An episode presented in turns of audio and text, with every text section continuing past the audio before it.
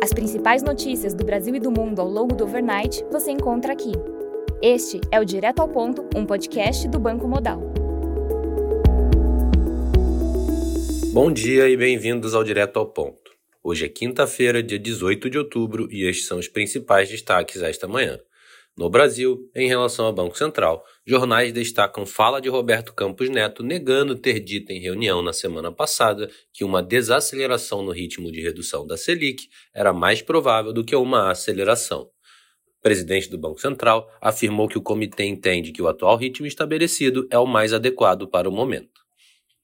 No cenário fiscal, segundo o valor, relator da reforma tributária, Eduardo Braga, disse que deve finalizar o primeiro relatório sobre a tema até amanhã desta quinta-feira. Relator afirmou que o próximo passo é de negociação com o governo e líderes partidários. Segundo a CNN, grupo de trabalho da reforma tributária afirmou que vai sugerir trava e valor máximo de imposto. No cenário político, o Ministério da Fazenda demonstra preocupação com o atraso nas votações de projetos de lei que buscam aumentar a arrecadação, que juntos chegam a 67 bilhões de reais.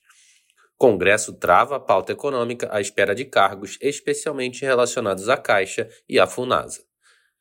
No cenário internacional, na China, o preço de casas novas em setembro recuou 0,2% na comparação mensal, abaixo do anterior, menos 0,3%. Já na comparação anual, o preço de casas novas recuou 0,1%, estável em relação ao anterior, também menos 0,1%. No Japão, as exportações em setembro avançaram 4,3% na comparação anual, acima do esperado 3,1% e do anterior menos 0,8%. Já as importações em setembro recuaram 16,3% na comparação anual, pior do que o esperado menos 12,9%, mas melhor do que o anterior menos 17,7%. Na Austrália, a taxa de desemprego de setembro atingiu 3,6%, abaixo do esperado 3,7% e do anterior 3,7%.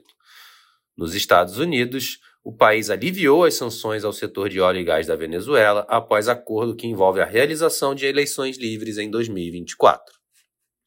Na agenda do dia, destaque para a divulgação às 9h30 da manhã do Initial Jobless Claims nos Estados Unidos. Às 9h30 também teremos a divulgação do Philadelphia Fed Business Outlook também nos Estados Unidos. E às 8h30 da noite teremos a divulgação do CPI no Japão. Nos mercados, o dólar index recua 0,1%. O S&P futuro cai 0,2%, enquanto o DAX futuro recua 0,3%.